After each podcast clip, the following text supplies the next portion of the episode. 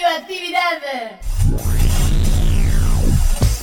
Esto es El hombre de la vaca. El hombre de la vaca. El hombre de la vaca, Un programa para la salud. que propone Muchos días y buenas gracias. Con la voz de un colifato ilustre. Hugo López. Mu.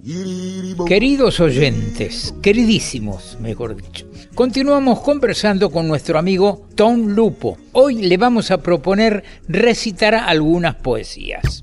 Tom, recuerdo al poeta Jacobo Fishman, que estuvo internado en el Borda. Él decía que el arte tiene que volver a ser un acto de sinceridad. ¿Qué opinas? Ah, claro, absolutamente. De sinceridad y de novedad, de volver a asombrarse, porque una de las cosas terribles viviendo fuera del arte es que nos acostumbramos a la rutina y a tratar de ganarnos el pan y nada más y esperar la muerte sin, ¿no? Pessoa tiene un poema que dice, sé tener el pasmo esencial que tendría un recién nacido si reparase de veras que están haciendo. Todo es novedad para mí.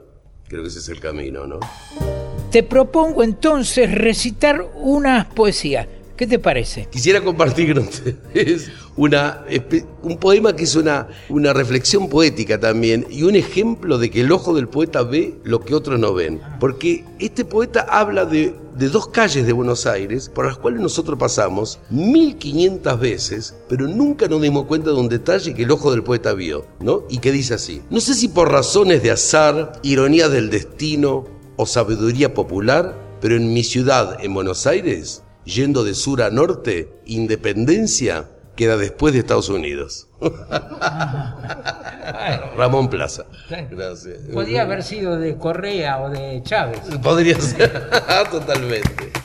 Esta es una poesía que hizo una señora que está internada y fue una gran este, escritora, una gran poeta. Sintetizó lo que muchos de nosotros queremos y que dice así, cuando se apague el fragor de las batallas, cuando todo se torne silencioso, cuando el hombre comprenda el valor del coraje y el miedo, la ignorancia y el valor del dinero no gobiernen las mentes ni las almas y el mundo sea una gran patria, entonces recién amigos tendré calma. Se llama a los amigos. Qué lindo, qué sí, bárbaro. este, eh, síntesis, eh, bueno, ahí está la economía, está todo. Muy, mu- muy guerrero el poema, Sí, sí, muy, sí. muy, ¿no? Contra el dinero, sí, sí, Ese día soñado que tal vez no lo veamos, pero siempre no hay que dejar de soñarlo. No, soñamos.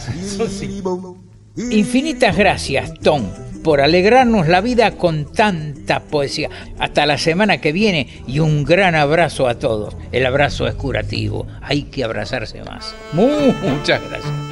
Esto fue El hombre de la vaca. Por la aplicación de la ley de salud mental. Una producción de Cooperativa La Vaca. www.lavaca.org. ¡Mu!